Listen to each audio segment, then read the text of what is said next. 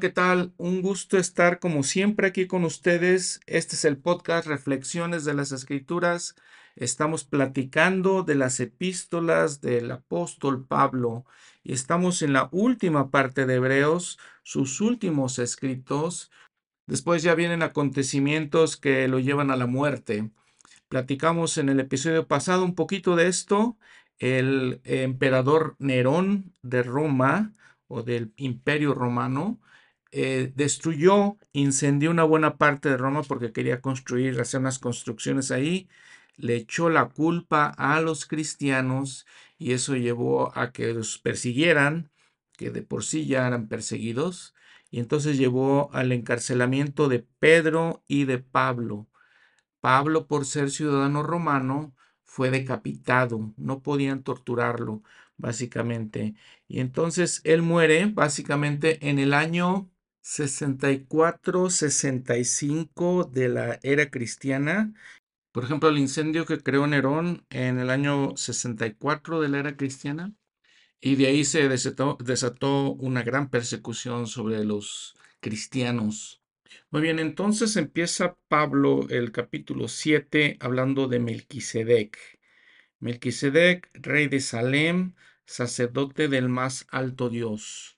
¿Y quién es este hombre del que él está hablando? Aproximadamente en el año 2000 antes de Cristo, este Melquisedec era el rey de Salem. Esta palabra Salem viene de la palabra hebrea shalom, paz. Les recuerdo que era una manera de salutación que tenían los, los hebreos, los judíos. Y se encontraron, eh, se han encontrado algunos registros, por ejemplo, del año 1400 antes de Cristo estos registros hacen referencia a una ciudad que se llamaba Urusalem, la ciudad de paz. Eh, si recordamos, por ejemplo, en Hebreos 5:6, Melquisedec, su nombre significa rey de rectitud. El historiador Josefo, este historiador judío romano, que podemos considerarlo el historiador más importante, en estos asuntos. Él dijo que Melquisedec, el rey de rectitud, eh, él había llamado la ciudad, que era la ciudad Salem, entonces después le llamó Jerusalén él mismo. Después, el rey David, en el año 1000 aproximadamente antes de Cristo, conquista esta ciudad y lo llama, lo pone, la establece como su capital, la ciudad de David. El profeta José Smith, recibió mucho más información de quién era este hombre. Vemos, por ejemplo, si vamos al guía para el estudio de las escrituras, dice un notable sumo sacerdote, profeta y líder que vivió después del diluvio y durante los tiempos de Abraham. Se le llamó rey de Salem, Jerusalén, el rey de paz, rey de justicia, el significado del vocablo hebreo Melquisedec y sacerdote del más alto Dios. Abraham pagó diezmos a Melquisedec, Génesis 14, 18, 20, que es lo mismo que va a mencionar ahorita Pablo aquí en Hebreos. El pueblo de Melquisedec obró rectamente y obtuvo el cielo.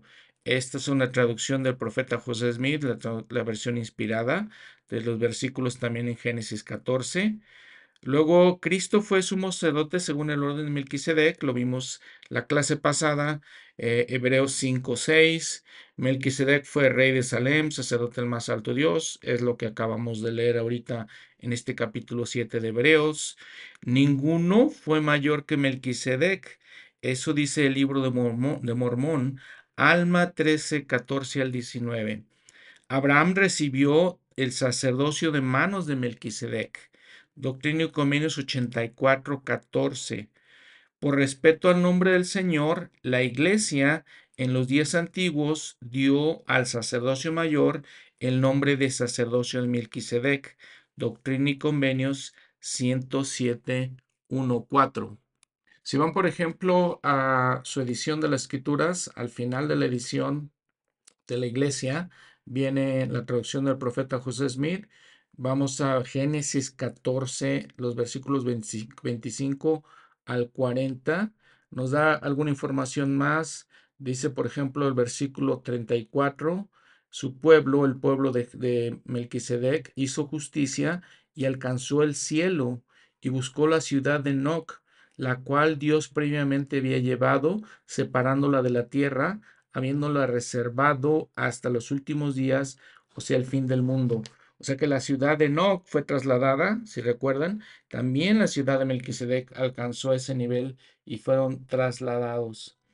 Lo que les decía también, por ejemplo, en Alma 13, eh, este capítulo en general está hablando del sacerdocio, está hablando específicamente de los sumos sacerdotes, pero si vemos, por ejemplo, en el versículo 18, Melquisedec, habiendo ejercido una fe poderosa y recibido el oficio del sumo sacerdocio, según el santo orden de Dios, predicó el arrepentimiento a su pueblo.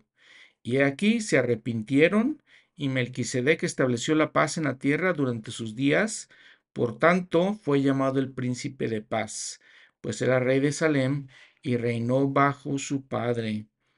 Eh, híjole, quisiera uno haber nacido en esas épocas. Imagínense vivir en una ciudad donde todo era paz, que fueron tan justos que fueron llevados a los cielos. Claro que tendríamos que ser también justos como fueron ellos para llegar a ese, a ese nivel. Si vemos el versículo 15, y fue este mismo Melquisedec a quien Abraham pagó diezmos, sí, aún nuestro padre Abraham pagó como diezmo una décima parte de todo lo que poseía. Y es, es importante e interesante entender esto cómo esta ley de los diezmos estaba desde aquella época, no es una, una ley que estableció José Smith.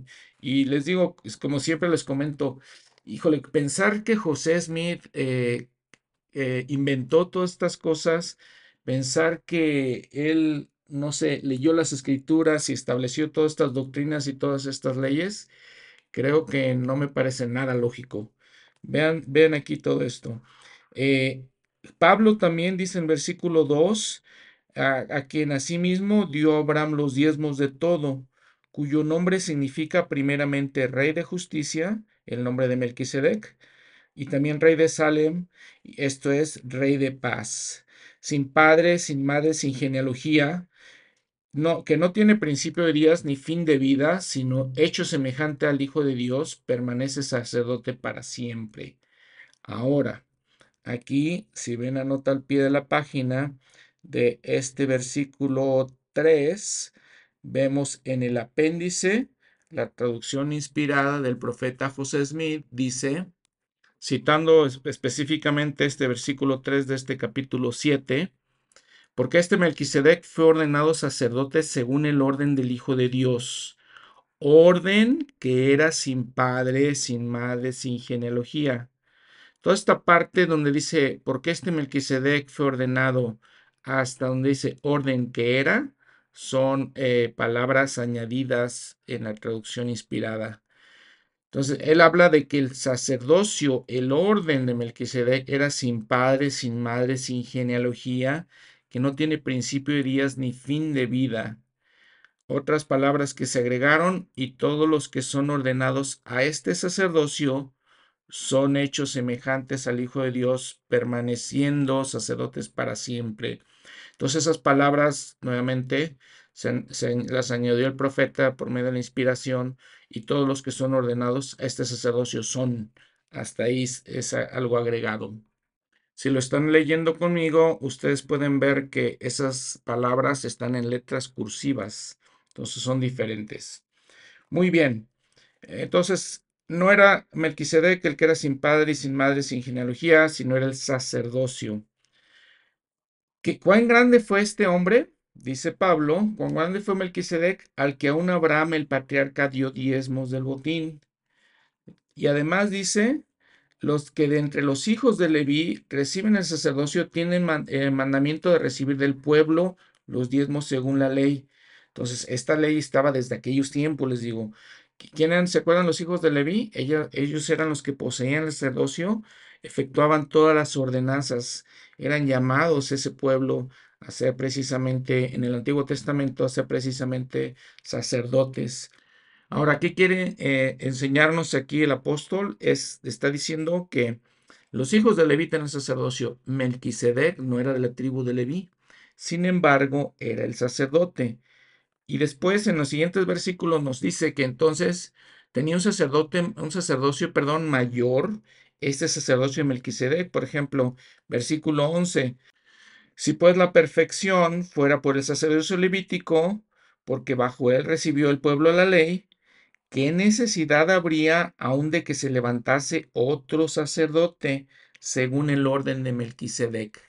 Y que no fuese llamado según el orden de Aarón. Pues cambiado el sacerdocio, necesario es que cambie también la ley. Entonces, ¿qué nos explica? ¿Qué nos está dando a entender? Este sacerdocio de Aarón, el sacerdocio levítico, era limitado.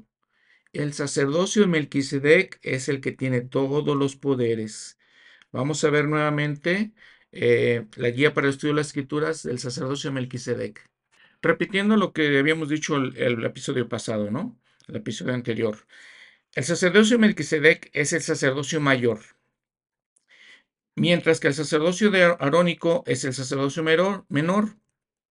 En el sacerdocio de Melquisedec están comprendidas las llaves de las bendiciones espirituales de la iglesia. Por medio de las ordenanzas del sacerdocio mayor se manifiesta a los hombres el poder de la divinidad. Fue Adán el primero a quien Dios le reveló, le reveló el sacerdocio de Melquisedec y los patriarcas y profetas de cada dispensación han tenido esta autoridad. Primeramente se le llamó el sacerdocio según el santo sacerdocio según el orden del Hijo de Dios, pero después se le conoció como el sacerdocio Melquisedec. Cuando los hijos de Israel no pudieron cumplir con los privilegios y convenios del sacerdocio Melquisedec, el Señor retiró ese sacerdocio mayor y les dejó un sacerdocio y una ley menores, llamados el sacerdocio arónico y la ley de Moisés. Cuando Jesús vino a la tierra, restauró el sacerdocio de Melquisedec a los judíos y comenzó a establecer la iglesia entre ellos. Sin embargo, ese sacerdocio y la iglesia volvieron a perderse por causa de la apostasía, siendo posteriormente restaurados mediante José Smith, hijo.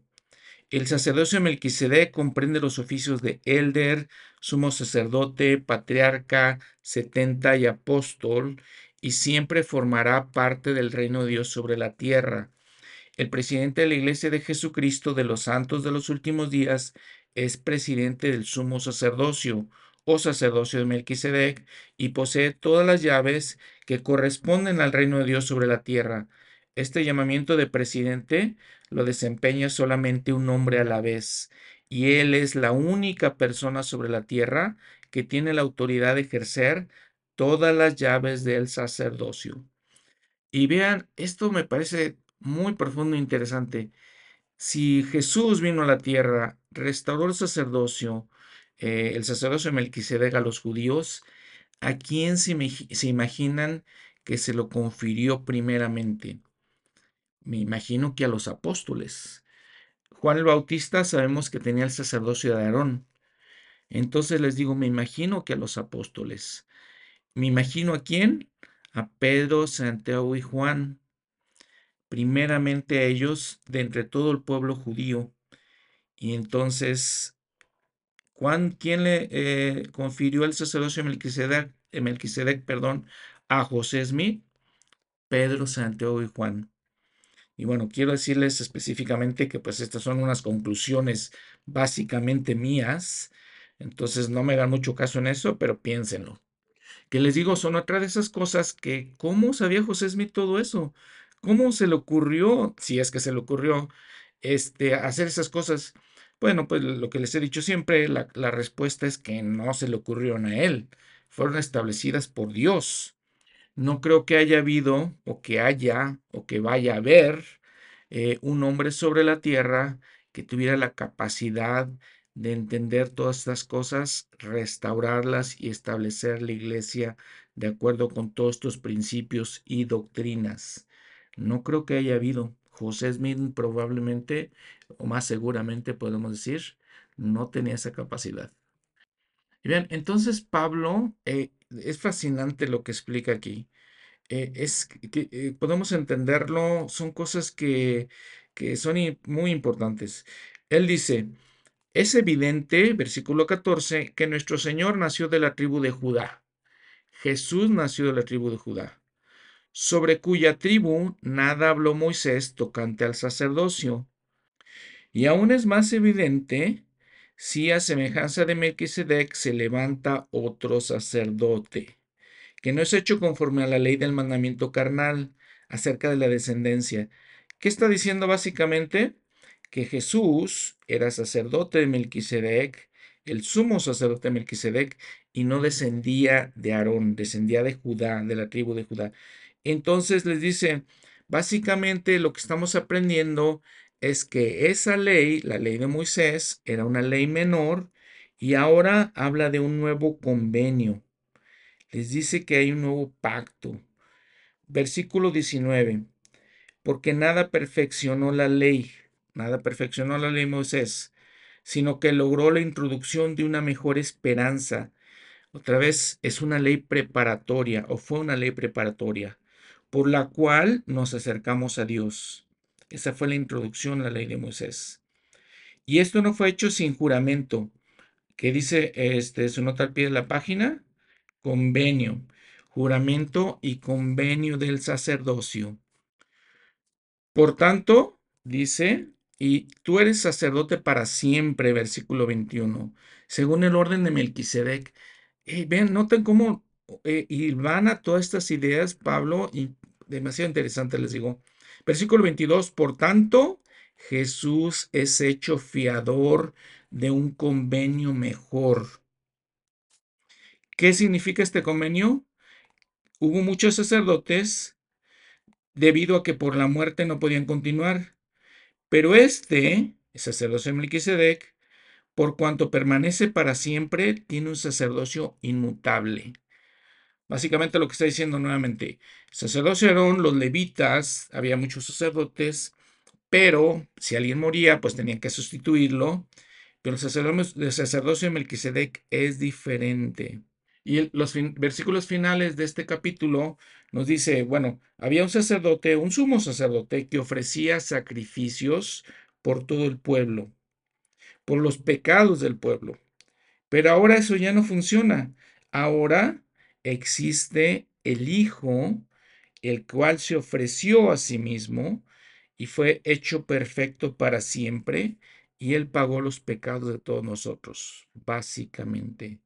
En el capítulo 8, Cristo se ofreció como sacrificio por el pecado. Dios prometió concertar un nuevo convenio con Israel.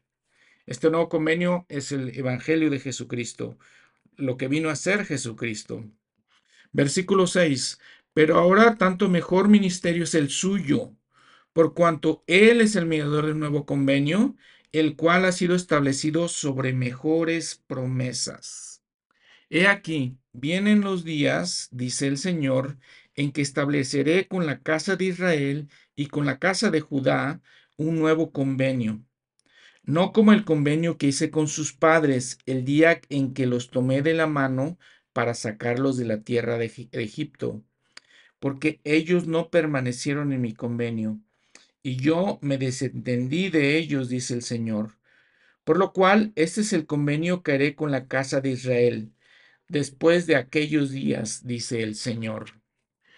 Pondré mis leyes en la mente de ellos, y sobre su corazón las escribiré y, yo seré su Dios y ellos serán mi pueblo. Y ninguno enseñará a su prójimo, ni ninguno a su hermano diciendo, conoce al Señor, porque todos me conocerán, desde el menor hasta el mayor, porque seré misericordioso en cuanto a sus maldades y de sus pecados y de sus iniquidades, no me acordaré. Cuando dice nuevo convenio, ha dado por viejo al primero, y lo que se da por viejo y se envejece está cerca de desaparecer. Vean la explicación que aquí les da Pablo. Les, recuerdo, había varios conversos que eran judíos, respetaban la ley de Moisés, y les podemos llamar conversos porque aquí le está hablando de un nuevo convenio, de nuevas cosas. Entonces todos estos judíos que ahora eran cristianos tenían que entender estos principios. Ahora, vean, analicemos el capítulo 9. Aquí les habla, el primer convenio dice, tenía ordenanzas de culto y un santuario terrenal. ¿Cuál santuario? El tabernáculo era algo terrenal. Y les explica cómo estaba eh, la construcción del tabernáculo, cómo eran todas las eh, partes que lo componían. En la primera parte, llamada el lugar santo, estaban el candelabro, la mesa y los panes de la proposición. El menora es ese candelabro de siete brazos. Eso estaba en el, lugar santo, eh, en esa primera parte. Tras el segundo velo, había un velo, y piensen en el templo, estaba la parte del tabernáculo llamada el lugar santísimo, en donde había un incensario de oro y el arca del convenio recubierta de oro por todas partes, en las que había una urna de oro que contenía el maná, y la vara de Aarón que reverdeció y las tablas del convenio y sobre ella los querubines de gloria que cubrían el propiciatorio. De estas cosas no se puede ahora hablar en detalle. Vean lo interesante, dice Pablo, estoy hablando del templo y le estoy diciendo cómo está el templo, pero no les puedo dar más detalles, ¿no? Eh, interesante. Pero vean, todas esas piezas que estaban ahí. Estaba este, una urna de oro que tenía el maná, la vara de Aarón, las tablas del convenio, las tablas que se le habían dado a Moisés, eh, se encontraba el arca de la alianza, el arca del convenio, que estaba recubierta de oro.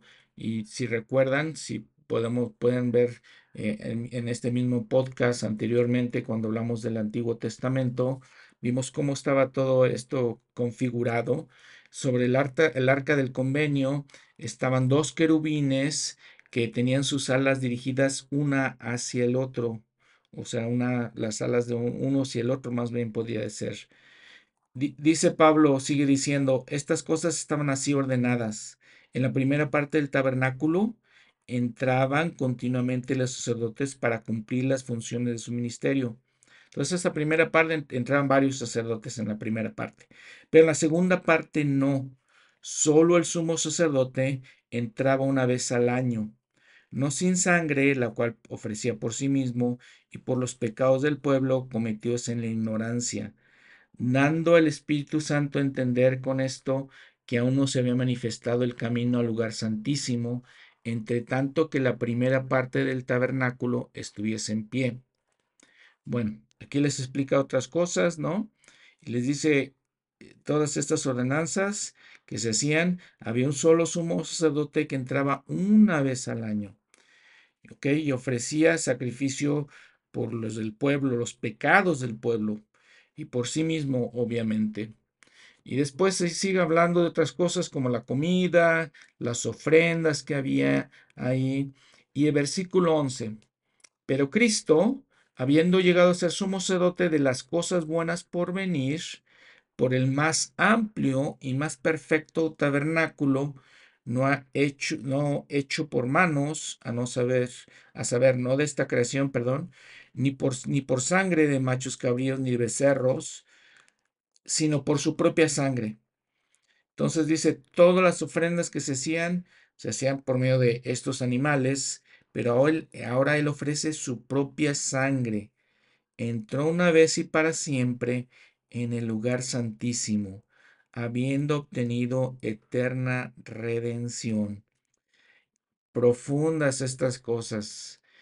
Eh, si han entrado al templo, pueden entenderlas. Si no han entrado al templo, busquen lo necesario, las cosas que tengan que hacer para entrar y ver y entender todos estos principios. Es importante que notemos que todas estas cosas eran a, similitud eran un tipo, era una parábola, eran un símbolo de Jesucristo y su expiación. Dice, por ejemplo, el versículo 13, la sangre de los toros y los machos cabríos eh, se rociaba, era para santificar, para la purificación de la carne por los pecados del pueblo. Pero en el versículo 14, cuanto más la sangre de Cristo, el que mediante el Espíritu Eterno se, ofreció a sí mismo sin mancha a Dios, limpiará vuestras conciencias de obras muertas, para que sirváis al Dios vivo. Entonces cambia, ven, vean cómo cambia la ley de Moisés nuevamente. Ahora es la sangre de Cristo la que nos ayuda a limpiarnos de esos pecados. Habla del testamento, habla de este, el primer convenio fue ese. Ahora este es un nuevo testamento, un nuevo convenio. El profeta José Smith cambió esta palabra testamento por convenio. Comenta Pablo en el versículo 23 que esta fue la figura, todos estos eh, sacrificios, la sangre, todo lo que hacían en el tabernáculo, todos los utensilios, eh, er, eran figuras eh, de las cosas celestiales. Si ven la nota al pie de la página, figuras, simbolismo. En el versículo 28, así también Cristo fue ofrecido una sola vez para llevar los pecados de muchos. Y la segunda vez, sin pecado, aparecerá para, para salvar a los que le esperan. En el capítulo 10, nuevamente, versículo 1, porque la ley, la ley de Moisés, teniendo la sombra de las cosas buenas por venir, no la imagen misma de las cosas. Nunca puede por sí, por los mismos sacrificios que se ofrecen continuamente cada año, hacer perfectos a los que se acercan. Entonces, nuevamente, era un simbolismo, era una sombra de Jesucristo, toda la ley de Moisés. Y en los siguientes versículos le sigue explicando, le sigue eh, tratando, eh, eh, tratando de enseñarles que todo esto había cambiado. Si antes se hacían sacrificios constantemente, ahora solamente un solo sacrificio para siempre, versículo 12. Jesucristo, o Cristo le llama a él. Eh, nos atestigua, dice el Espíritu Santo, si antes solamente un sacerdote entraba al lugar santísimo, 19, versículo 19, así que hermanos, teniendo libertad para entrar en el lugar santísimo por la sangre de Jesucristo, por el camino nuevo y vivo que Él nos consagró a través del velo, esto es, a, través de su carne, y teniendo un gran sacerdote sobre la casa de Dios. Vean otra vez muy potentes, poderosas las palabras de Pablo y profundas. Habla del velo, el lugar santísimo. Eh, él se ofrece como el gran sacerdote. Versículo 22. Acerquémonos con corazón sincero, en plena certidumbre de fe, purificados los corazones de una mala conciencia y lavados los cuerpos con agua pura. Mantengamos firme la profesión de nuestra fe, sin vacilar, porque fiel es el que prometió. Y considerémonos los unos a los otros para motivarnos al amor y a las buenas obras, no dejando de congregarnos, como algunos tienen por costumbre, sino exhortándonos, y tanto más cuando veis que aquel día se acerca. Y después les declara lo opuesto. Les dice, si pecamos voluntariamente, después de, haber recibido el, el conocimiento de la verdad, ya no queda más sacrificio por los pecados, sino una horrenda expectativa de juicio y fuego ardiente que ha de devorar a los adversarios. El que menosprecia la ley de Moisés, por el testimonio de dos o tres testigos, sigue sin ninguna misericordia, misericordia, perdón. ¿Cuánto mayor castigo pensáis que merecerá el que hollare al Hijo de Dios y tuviere por inmunda la sangre del convenio? El Señor juzgará a su pueblo, dice. Horrenda cosa es caer en manos del Dios vivo. Pero traed a la memoria los días pasados, en los cuales, después de haber sido iluminados, soportasteis un gran combate de aflicciones. Por una parte, ciertamente con vituperios y tribulaciones, fuisteis hecho espectáculo, y por otra parte, llegasteis a ser compañeros de los que estaban en una situación semejante. Está hablando de las tribulaciones que ellos como cristianos, las persecuciones que estaban sufriendo. Luego hablaba de él, está hablando de él precisamente cuando estuvo encarcelado y algunos hermanos lo ayudaron, ¿sí? este, conservaron la fe para así hacerlo. Bueno, este es el capítulo 10. Capítulo 11, un capítulo muy especial. Nos habla primordialmente de la fe. Es, pues, la fe, la certeza de lo que se espera, la convicción de lo que no se ve. Y entonces explica cómo hay varios de los grandes hombres y mujeres que han vivido en este mundo que vivieron por la fe. Por la fe Abel ofreció a Dios un mejor sacrificio que Caín. Por la fe Enoc fue trasladado para no ver la muerte. Y antes que fuese trasladado tuvo testimonio de haber agradado a Dios. Enoc, fíjense. Pero sin la fe es imposible agradar a Dios.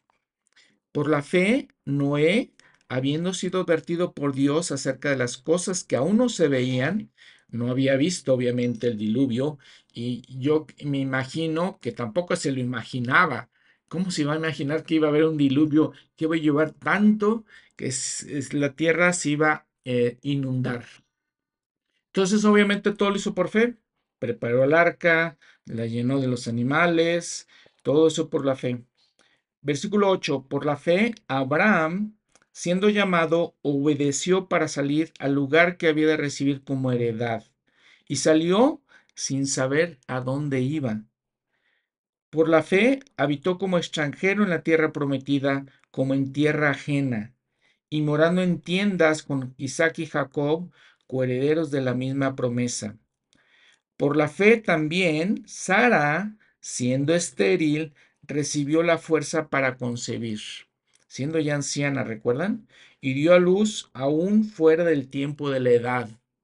Y hablando de la descendencia de Abraham, dice, en la fe murieron todos estos, todos murieron sin haber recibido las cosas prometidas, sino mirándolas de lejos y creyéndolas y aceptándolas y confesando que eran extranjeros y peregrinos sobre la tierra. Había cosas que se les habían prometido, perdón, ellos no las vieron.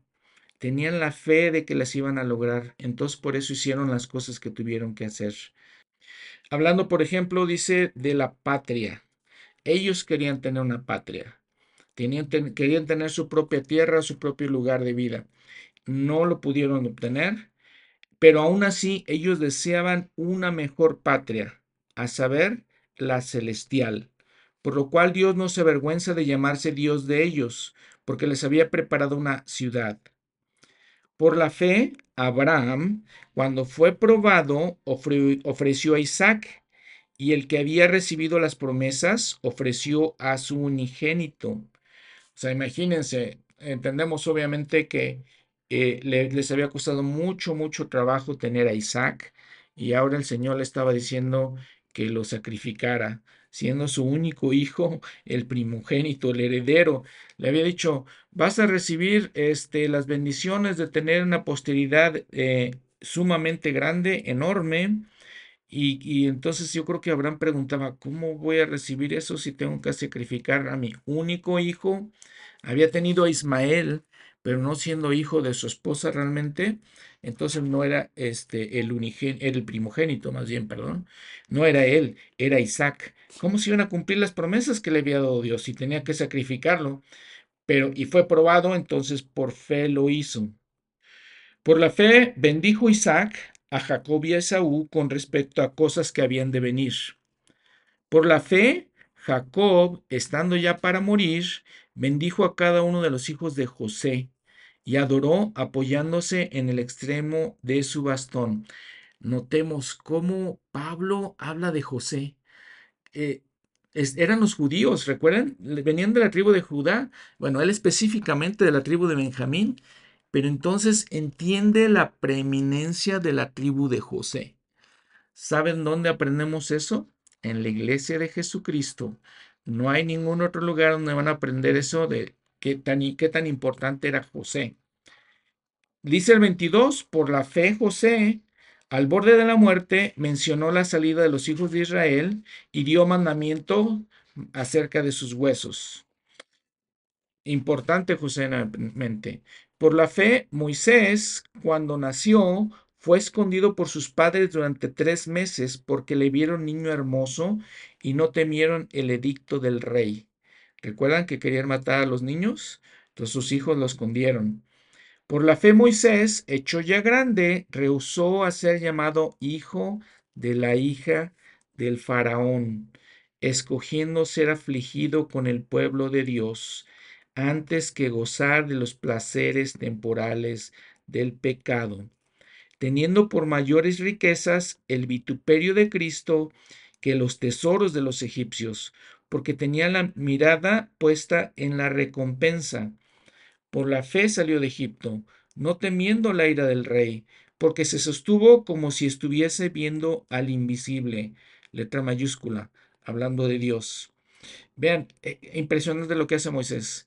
Recuerden, eh, lo había recogido la hija del faraón, eh, lo nombraba como su hijo, tenía todos los placeres, todas las bendiciones temporales de Egipto. ¿Quiénes eran los egipcios?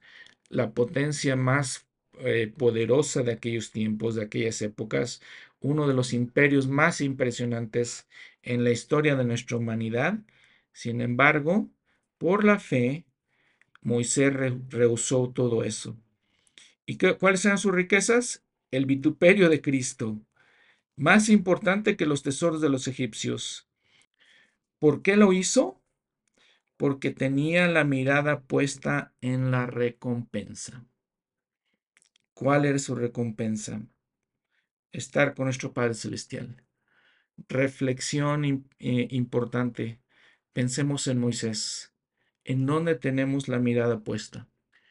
¿En los placeres? en las riquezas y los tesoros de Egipto? ¿O podemos ser como Moisés? Por la fe celebró la Pascua y el rociamiento de la sangre. Por la fe pasaron el mar rojo. Fíjense, recuerden los milagros tan grandes. Pasaron el mar rojo como por tierra seca. Y cuando los egipcios intentaron hacer lo mismo, fueron ahogados.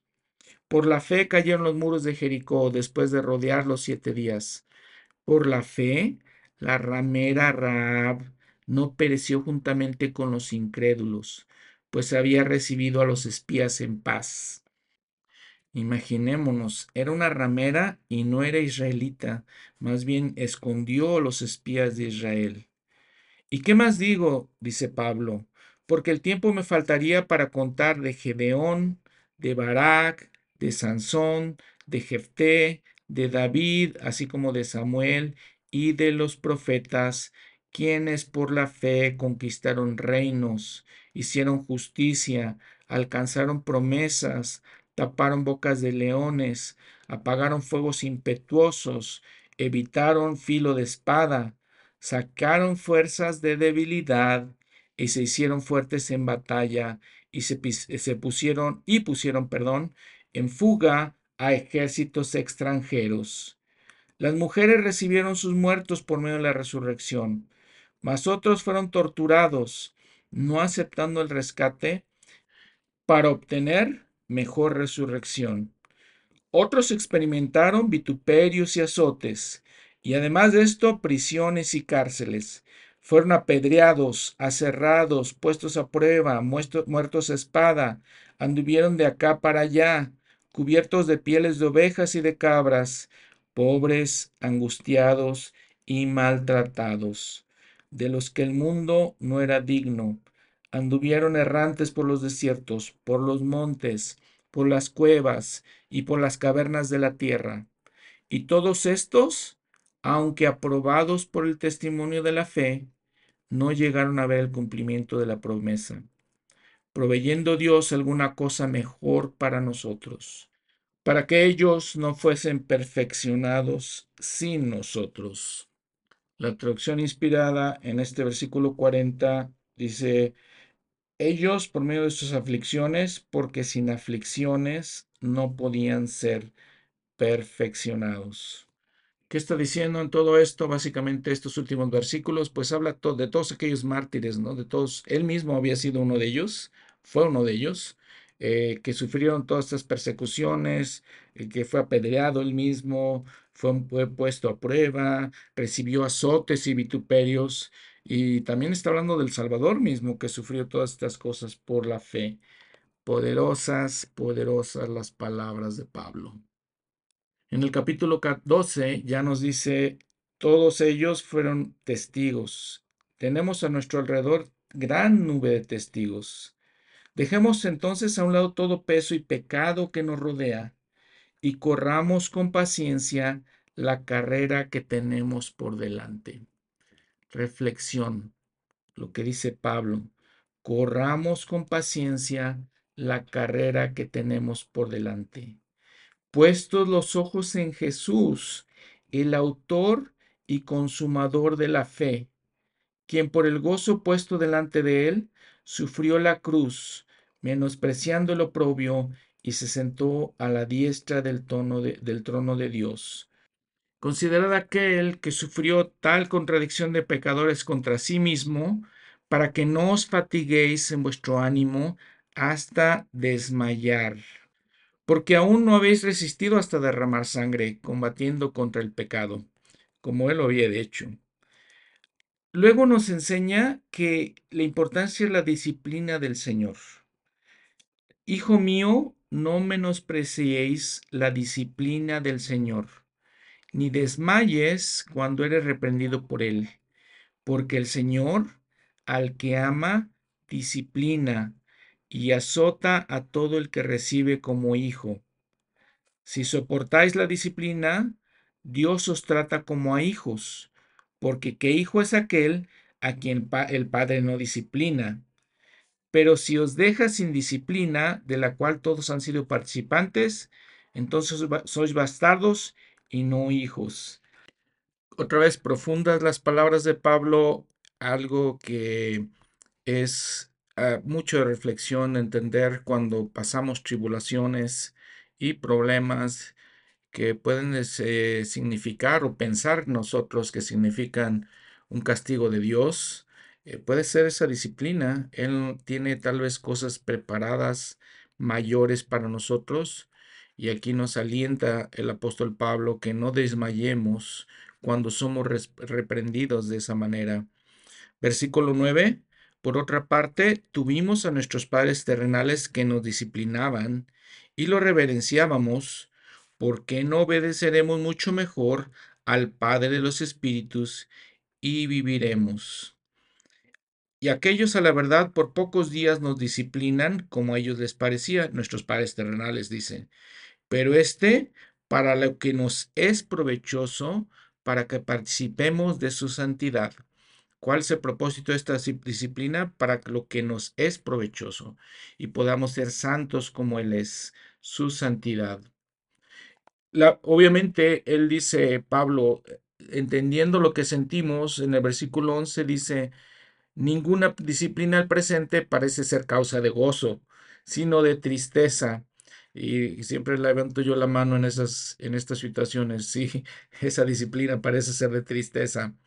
Pero después da fruto apacible de rectitud a los que en ella han sido ejercitados. Eh, importante aquí eh, mencionar cuando nosotros pasamos esta disciplina, estas eh, tristezas, estas eh, tribulaciones, y si nosotros nos mantenemos fuertes, firmes, nos ejercitamos, dice, dice aquí básicamente Pablo, ese es, vean, por ejemplo, la nota al pie de la página 11b, somos entrenados en estas cosas como nos enseña Doctrina y Convenio 121.8, y entonces, si lo sobrellevas bien, si sobrellevamos bien todas estas tribulaciones, esta disciplina, Dios te exaltará. Triunfarás sobre todos tus enemigos. Sección 122, versículo 7 al final del versículo. Todas estas cosas te servirán de experiencia y serán para tu bien.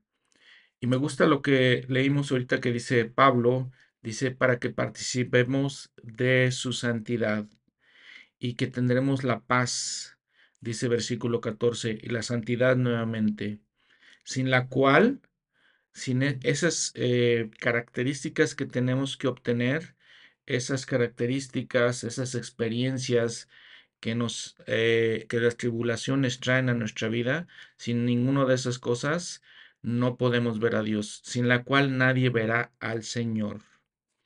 Entonces son esenciales todas, eh, todas esas tribulaciones, toda esa adversidad que a veces enfre- enfrentamos, que, que podemos pensar en eso, podemos, es, es de cierto eh, ayuda, de cierta fortaleza, pensar que eh, no, lo, la estamos pasando porque Dios quiere que la pasemos de alguna manera, porque nos ama, porque nos reprende de la manera que nosotros también hemos reprendido a nuestros hijos. Y de una manera temporal, terrenal, eh, si les ha pasado alguna vez, los hijos dicen, ¿por qué? ¿Por qué me haces eso? ¿Por qué eres, eh, no me regañas? Y siempre nosotros en nuestra mente mortal siempre decimos a los hijos, es por tu bien. Básicamente es lo que nos está diciendo nuestro Padre Celestial y lo que nos está enseñando aquí el apóstol Pablo. Ahora, además, muy interesante que cuando nos dice, sufrimos esta disciplina del Señor, la soportamos bien, la sobrellevamos bien, y entonces eh, nos dice, tienen que fortalecer las manos caídas y las rodillas debilitadas. Eh, no, eh, nos está diciendo, en medio de las tribulaciones o adversidad que tengamos, fortalezcamos las manos caídas, ayudemos a los que necesitan. Continúa con ese pensamiento en el capítulo 13, permanezca el amor fraternal.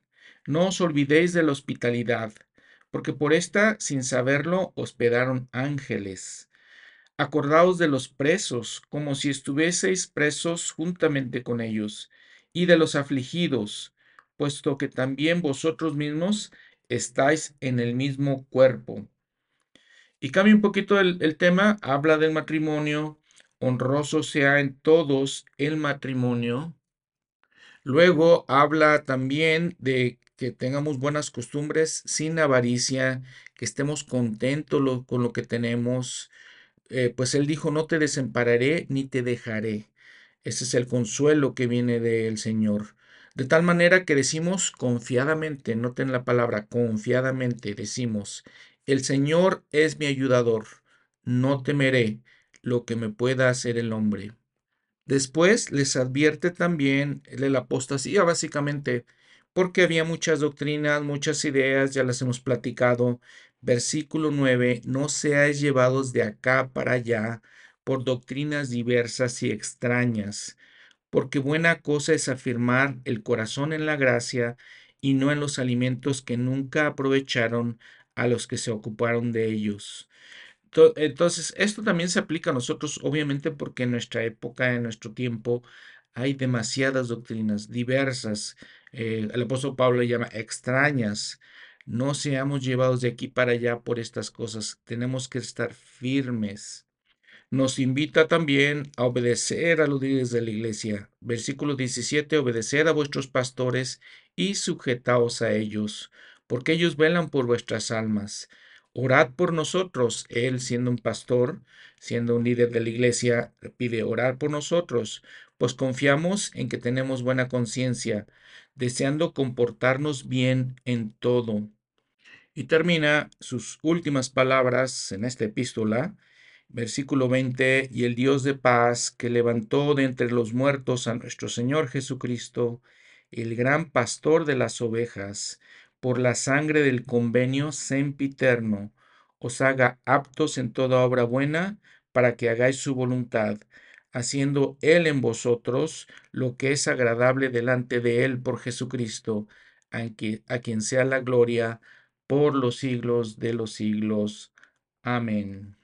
Si nos llevamos por las, eh, la manera en que están ordenadas las epístolas en el Nuevo Testamento, habíamos visto que no las ordenan por orden eh, cronológico.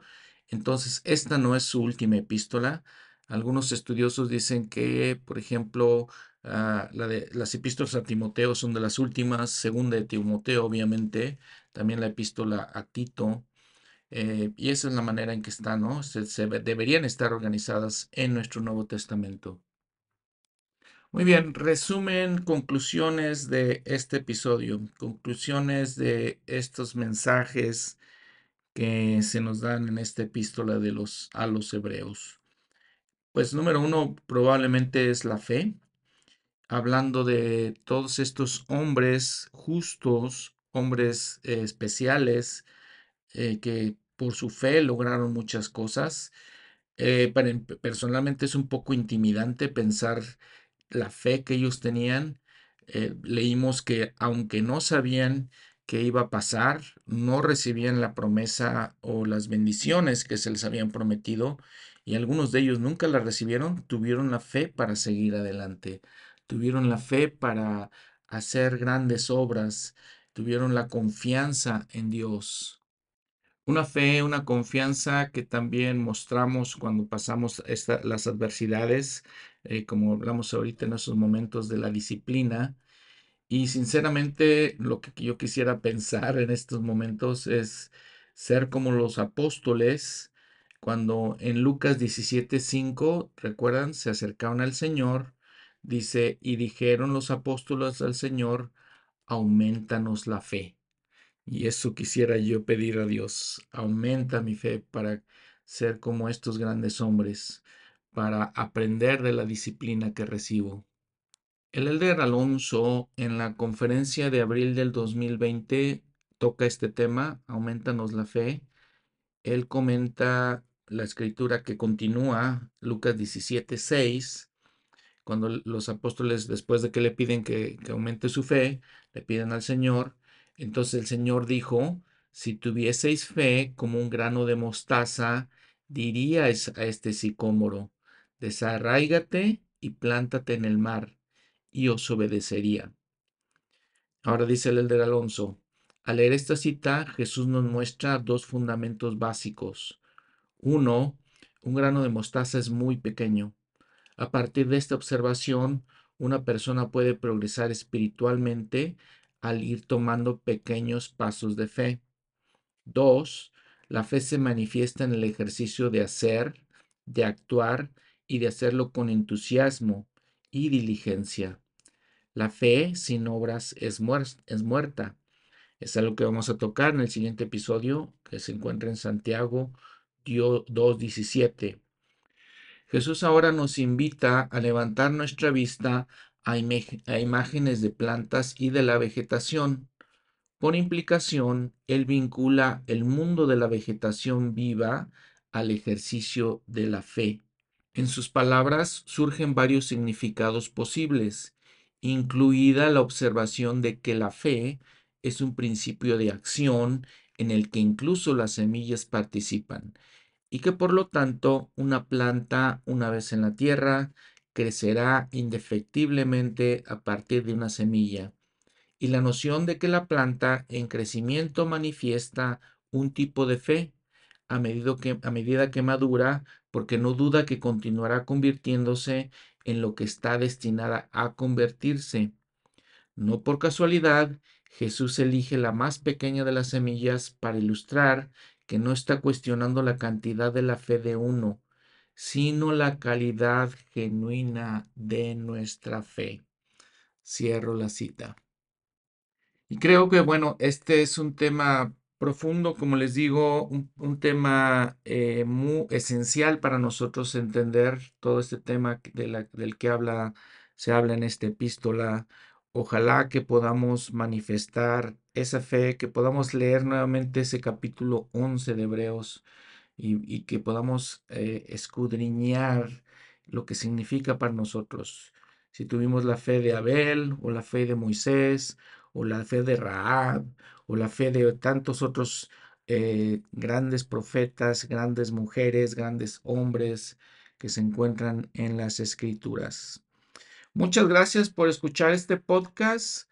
Mucho gusto estar aquí con ustedes. Nos vemos la próxima semana.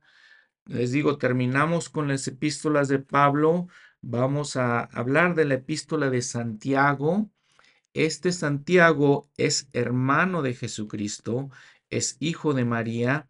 No es el Santiago que era hermano de Juan el amado, no es de los hijos del trueno, de estos hermanos, porque si recuerdan, habíamos platicado en Hechos, fue uno de los primeros mártires del Evangelio.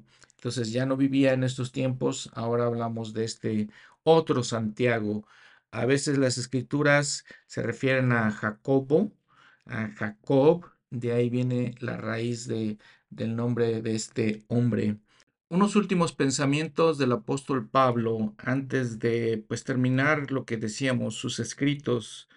Dice, por ejemplo, capítulo 10, acerquémonos con corazón sincero, en plena certidumbre de fe, purificados los corazones de una mala conciencia y lavados los cuerpos con agua pura. Mantengamos firme la profesión de nuestra fe, sin vacilar, porque fiel es el que prometió. Versículo 13. Jesucristo es el mismo ayer y hoy y por los siglos.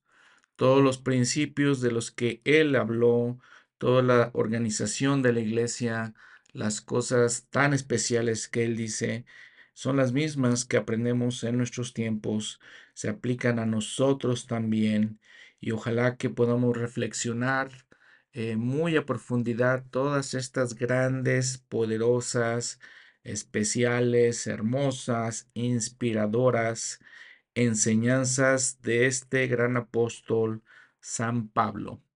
Nos vemos la próxima semana. Hasta luego.